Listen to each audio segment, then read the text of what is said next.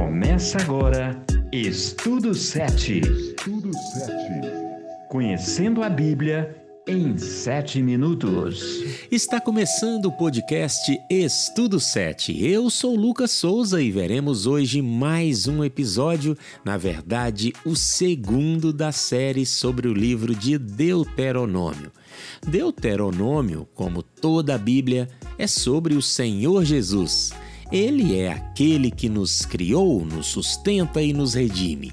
Em um sentido mais amplo, o livro revela como o Senhor continuou a criar, sustentar e redimir o seu povo em um momento crucial da história da salvação.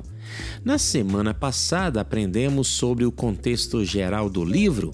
Hoje iremos nos dedicar à história do autor, o profeta Moisés. Está no ar mais um episódio do seu podcast Estudo 7.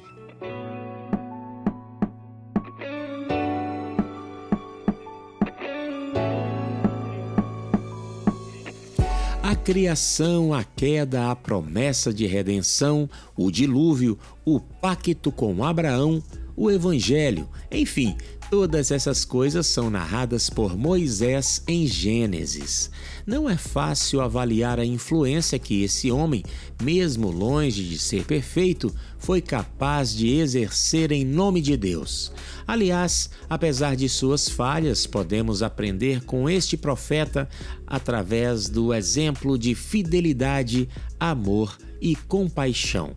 Deus deseja que os líderes de sua obra tenham essas características. Em Êxodo 32, quando o povo hebreu se mostrava hostil perante Deus, Moisés colocou a própria salvação em jogo por amor aos outros. Ele vivia o espírito abnegado de Cristo, que morreu por amor às suas criaturas. Devemos viver assim amando os outros com a mesma intensidade com que amamos a nós mesmos. Até porque nós podemos confiar nas promessas do Deus que nos ama com amor inigualável. Nas primeiras palavras de Deuteronômio é feita uma promessa que se cumpre com exatidão ela confirma a precisão divina em relação às suas profecias. O quadragésimo ano foi o tempo determinado por Deus para que entrassem na terra prometida. Tudo se cumpriu como predito. Podemos, portanto, confiar no Senhor. Vocês já ficaram bastante tempo neste lugar. Agora saiam daqui e vão caminhando na direção da região montanhosa dos amorreus e de todas as regiões vizinhas no vale do Rio Jordão, e na direção das montanhas, da planície de Judá, da região sul e da costa do mar Mediterrâneo.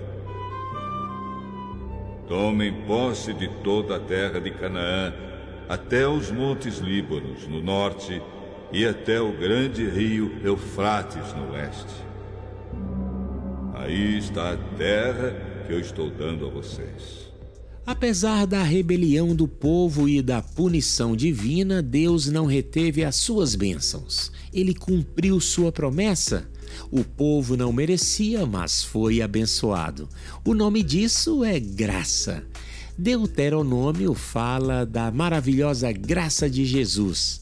Em seguida, a bênção divina, a partir do verso 12 do primeiro capítulo, Moisés decide indicar líderes e juízes, pois o povo se tornou muito numeroso.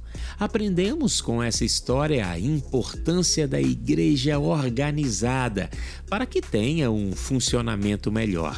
No verso 20, lemos o episódio em Cádiz Barneia.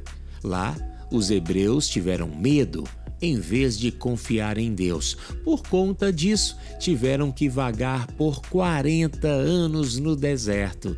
Novamente, Moisés teve que interceder pelas pessoas. Ele argumentou que Deus deveria ser glorificado em seu povo. A glória e o amor divinos devem ser revelados em sua igreja, pelo que ele faz por meio de seu povo. Deus quer ser glorificado através de nós.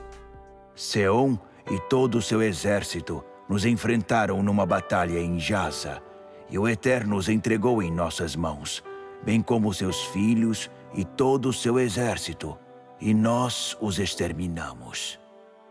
Nessa guerra, entramos em todas as suas cidades e as destruímos. Não sobrou nada.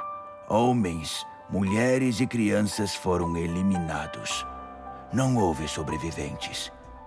Após histórias de graça e misericórdia, Deuteronômio 2 relata a vitória dos hebreus sobre os seus inimigos. É verdade que este não é um texto fácil, pois descreve uma sangrenta batalha validada por Deus. Mas vale lembrar que o Senhor esperou por muito tempo o arrependimento dos amorreus, mas a medida da sua iniquidade se encheu e eles foram punidos. Deus trouxe juízo sobre aqueles que se rebelaram contra ele, um povo injusto e mau. Assim como Deus trouxe justiça naquele contexto, ele também trará justiça quando seu reino de glória se estabelecer. Apesar da morte e do aniquilamento ser um evento estranho, ele também revela o amor de Cristo, pois só assim Deus irá definitivamente aniquilar o mal, o pecado e a morte.